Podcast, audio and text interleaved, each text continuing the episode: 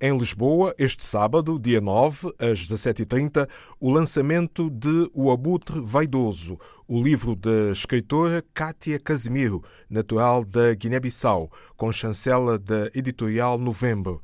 A apresentação vai estar a cargo da galega Adela Figueroa Panice e do guineense Tony Checa.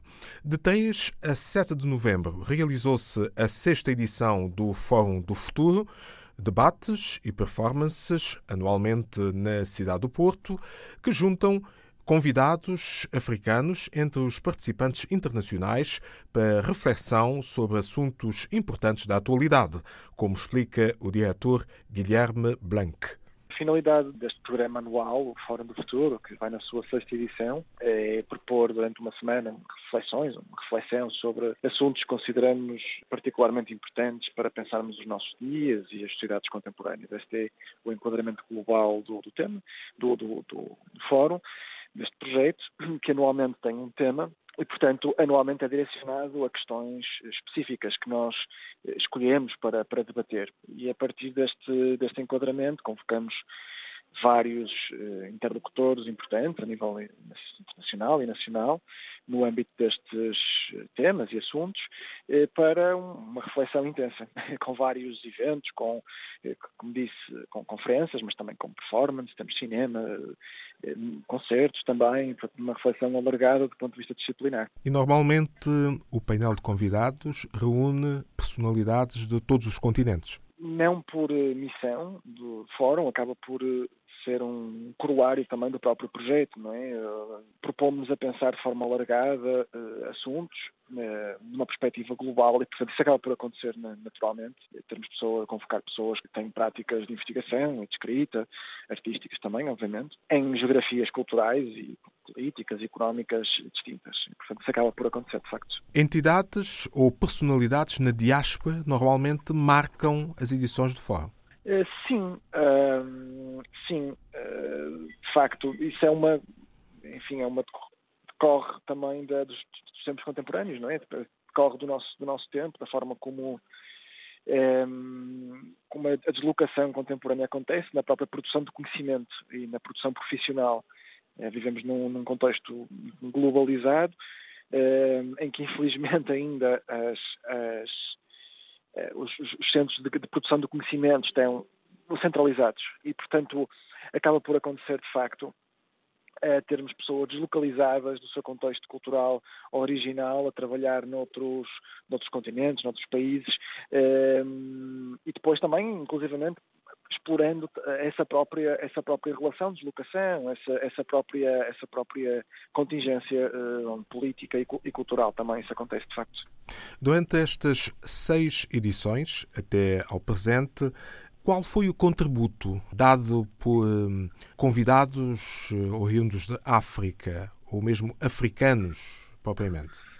Ah, bom, este, este ano o tema, tendo em conta que estamos a tratar questões pós-coloniais, é, é, um, é um, obviamente que temos uma, uma maioria de, diria, de pessoas de origem africana, com eh, ascendência africana, e portanto eh, dominam uh, o, o, programa deste ano, tendo em conta que estamos a refletir sobre o, a questão do legado, legado colonial.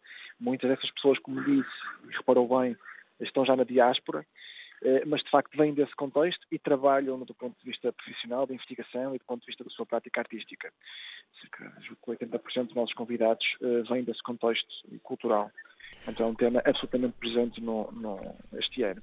Mas, enfim, anualmente temos sempre pessoas envolvidas que, que, eh, que são originárias do, do, do, continente africano. Isso, aconteceu. Lembro-me do Francisco Herré, o, o arquiteto, um, o próprio John Ackmfra, uh, que este ano é curador, já participou como orador, o artista Samuel Fosso. Bom, é uma lista, é uma lista bastante grande. Extensa, mas, é? lembro-me destes, lembro destes nomes. Claro que este ano, como disse, há uma preponderância efetiva. Uhum. Em regra, são, são académicos que tomam a palavra nos debates, uh, nas performances?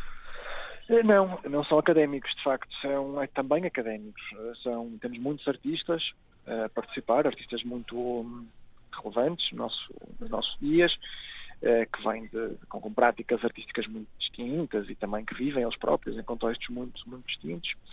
Um, e depois temos, uh, temos ativistas, que não são propriamente académicos, uh, como a Sónia Guajajar, a líder indígena que teve este ano. Uh, hoje temos também a Vandana Shiva, por exemplo, a falar, que é uma grande ecologista, embora seja académica também, mas né, no fundo é uma ativista, define-se por ser cientista e ativista.